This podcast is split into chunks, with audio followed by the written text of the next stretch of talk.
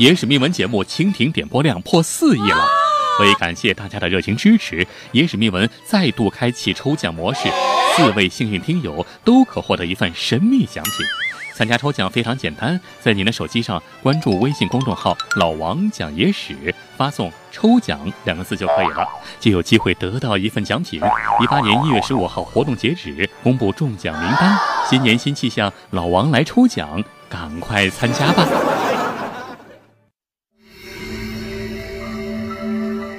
新加坡千面大盗林万林。在上个世纪六十年代的新加坡，有一个人称“千面大盗”的通缉犯。他不单好几次乔装易容躲过警方追捕，还擅长使用双枪，枪法奇准。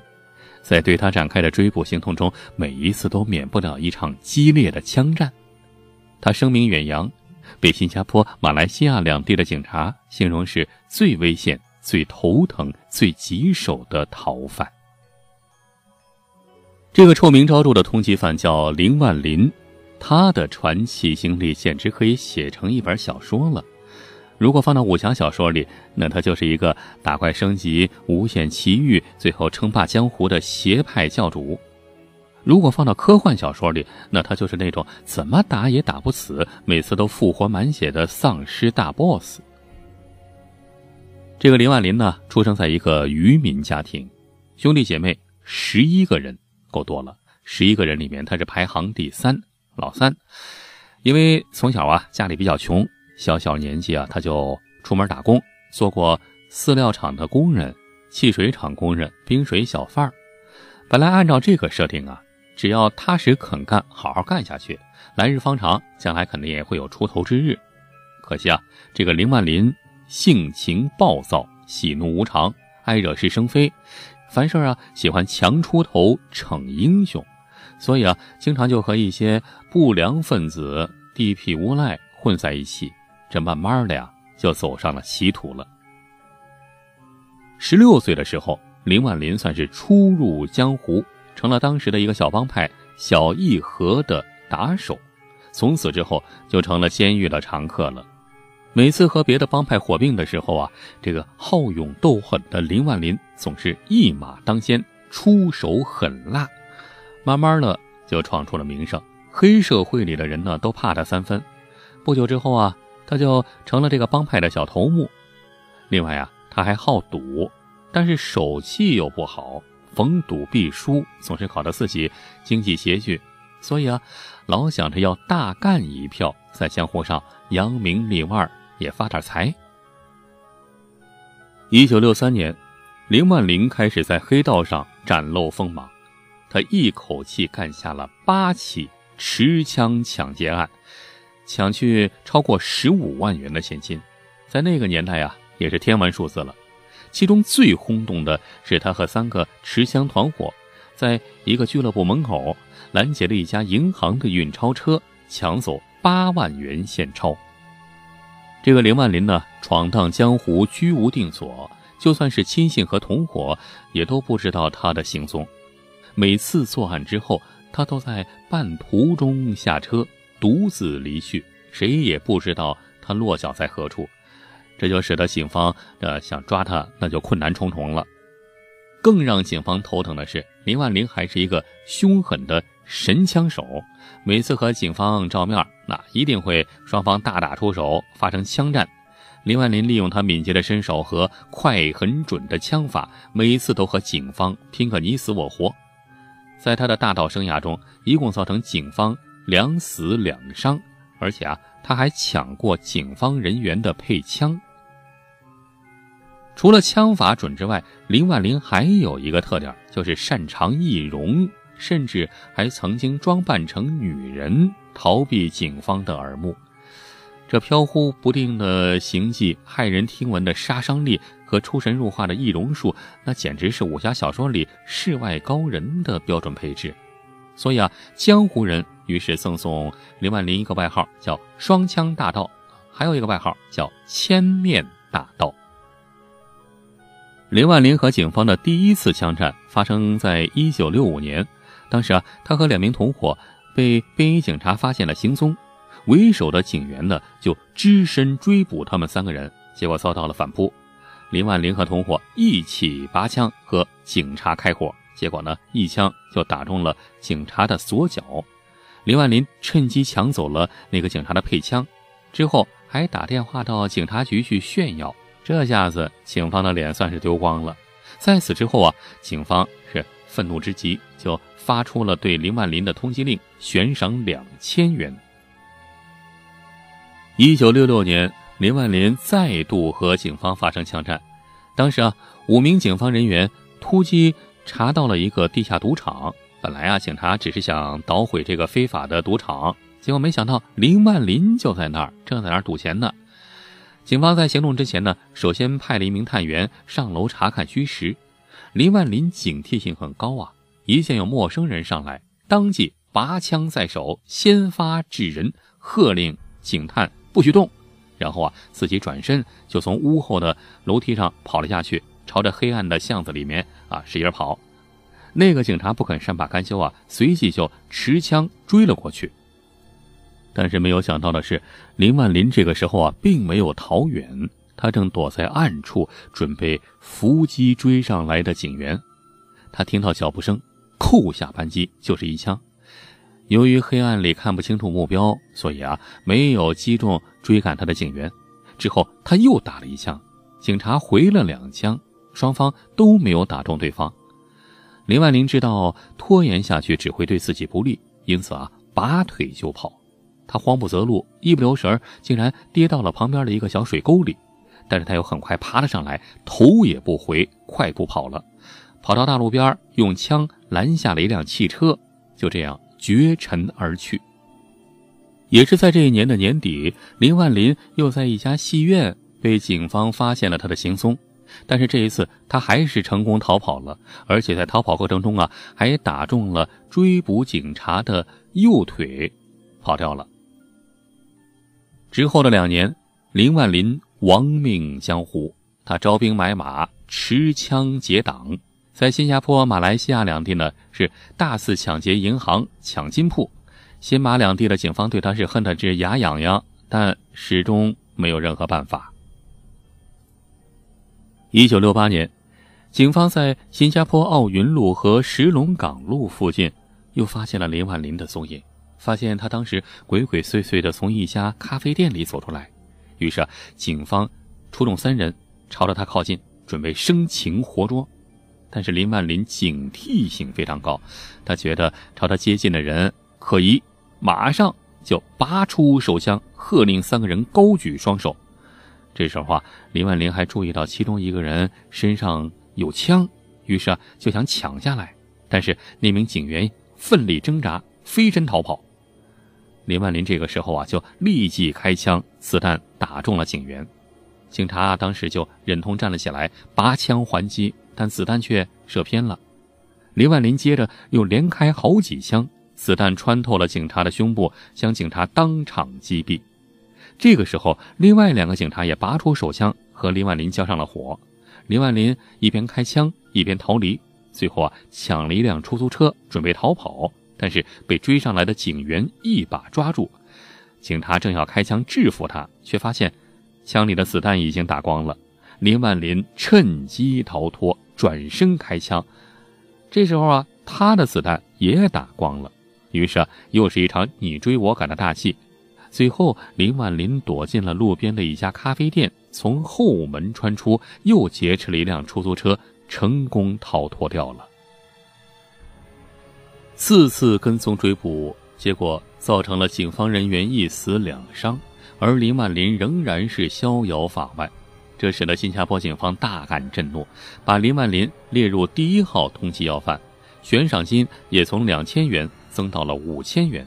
过了一年之后啊，又增加到一万元，这个赏金呢，至今还是最高的。在往后的日子里，林万林一边忙着藏匿逃亡，另一边也没放下打家劫舍的老本行。最轰动的一次，就是杀死首位抢劫马来西亚财政署的四十五万巨款那桩案件。而且啊，在作案之后，还利用伪造的旅游文件潜逃到香港、台湾、印度尼西亚和泰国等地。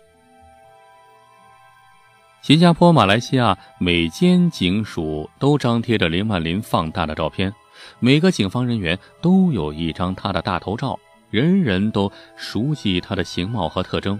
而且啊，国际刑警也把他列入到通缉犯名单里面。一时之间，满城风雨，林万林威名远扬。时光匆匆，转眼到了一九七二年，林万林已经逃亡了九年，警方也通缉了他九年。一九七二年八月，锲而不舍的警方终于又有了林万林的消息。线人指出，林万林和另外一名外号叫“猪仔”的同伙出现在荷兰路一带。那个猪仔啊，也是一个通缉犯，而且啊是当地十大通缉犯之一。原名叫蔡亚九，姓蔡，叫蔡亚九，三十二岁，也是贫苦人家出身。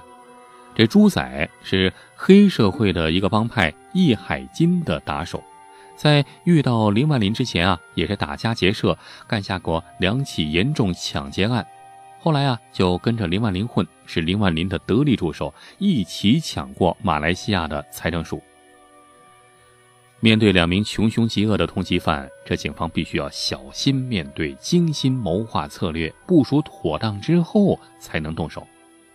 就这样啊，一九七二年十一月，警方接到确切线报，说林万林和朱仔两个人出现在当地女皇镇联邦道金都戏院附近。这一带啊，夜里非常热闹，非常繁忙，而且啊，这儿有很多家金铺排列成行，又有夜市，是江洋大盗最喜欢的下手地点。这次行动是警方的高度机密，为了不走漏半点风声，只有极少数的警方高层才知道内幕。这个行动啊，由当地警察署的署长亲自指挥。警察署长就带着六个下属，乔装打扮成咖啡店顾客，在戏院附近守株待兔。到了晚上八点，他们看到林万林和朱仔从戏院后面走出来，并肩走在了漆黑的小道上。警察署长立刻打了个准备采取行动的暗号，于是七个人分成两组，第一组三个人一起站了起来，急忙走了上去。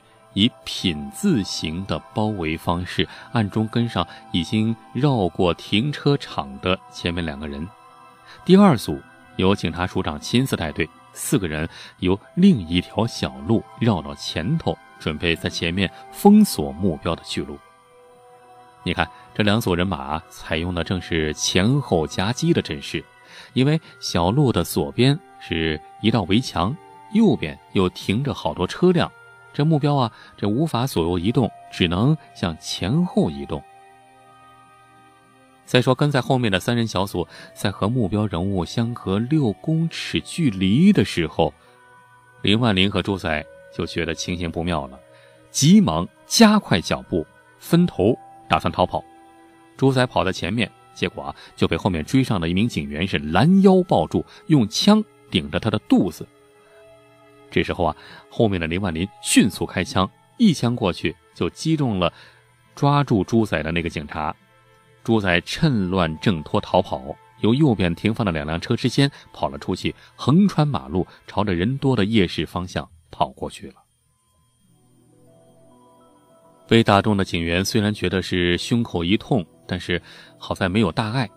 他在猪仔跑掉之后来了个急转身，刚好和林万林面对面。千钧一发之刻，三名警察几乎同时开枪，子弹在一瞬间击中了林万林。林万林连退好几步，捂着胸口倒了下来。制服林万林之后，三个警察又朝着那个猪仔跑了过去。结果没想到啊，猪仔也是边跑边放枪，警方也不甘示弱还击，直到那个猪仔在人群中消失了。为了害怕伤及到无辜的群众，这大家只好无奈地停止了开枪。这个时候，警察署长带领的另一组人马也已经赶了过来，从满身是血的林万林手中取走了紧握着的左轮手枪，这枪里还有六颗子弹。林万林的衣服口袋里还有七枚子弹。除此之外，在他身上还有一本日记，另外身上只剩下了一块零四角钱。此时的林万林已经饮弹身亡，被打死了。他一共中了三枪，小腹左边、右臂下面，还有致命的一弹，正击中了林万林颈部后面。呃，子弹穿过头部，直透鼻梁骨。林万林之前曾经口出狂言，对警方说：“警方只能替我收尸。”没想到这句话应验了。林万林死的时候啊，三十二岁，一脸的沧桑，和通缉令上他二十三岁拍的小鲜肉的照片相比，那就形成了强烈对比。警方凭着他的指纹和手上的小一盒的标记刺青，才能够确定他的身份。在他生前抢劫的最少有二百五十万元，但是死的时候口袋里只剩下了不到两元，一时的风光收场却如此的惨淡。他死之前的几天呢，是刚从澳门的赌场回来，因为口袋空空，就起了打劫金铺的念头。结果没想到，终于被人出卖，事情败露，难逃法网。前面说过，林万林枪法如神，但是他明明打中的一个警察的前胸，而对方却没有事儿。再加上他死的时候，枪里面竟然还有一把子弹没有打出去，这让警方很困惑。军火枪械专家给出的解释是，林万林枪里的两枚子弹都是有问题的。也许是太久没有发射，弹道失灵；也可能是子弹太旧了，所以第一发子弹打出去之后啊，就如同虚发，没有什么劲儿，只是像石子一样打中了对方，只让对方这个皮肤发红。另外啊，第二枪打出去的时候啊，虽然已经扣动了扳机，但是子弹却卡在了枪管里，没有射出去。穷途末路，又碰到两发子弹都是。跟没打出去一样，那林万林可以说是气数已尽，命该如此。至于他的那个同伙朱仔，在林万林死后过了大概二十多天，哎，结果又被警方发现，朱仔啊走投无路，吞弹自尽，自己把自己打死了啊。更奇怪的是，伏击他的那个警察和他同名同姓，也姓蔡，也叫蔡亚九。另外值得一提的是，林万林还有两名表兄妹，一个是毒品贩子，另外一个是妓女。表妹张金凤在一九九六年因为谋杀另一名妓女被判处死刑，而表哥张朝金则在二零零七年因贩卖海洛因也被判死刑。林万林的六弟林小李作为张朝金的帮凶，逃过了一劫。呃，审判张家两兄妹的法官还是同一个人，所以老话说啊，物以类聚，果然没有错。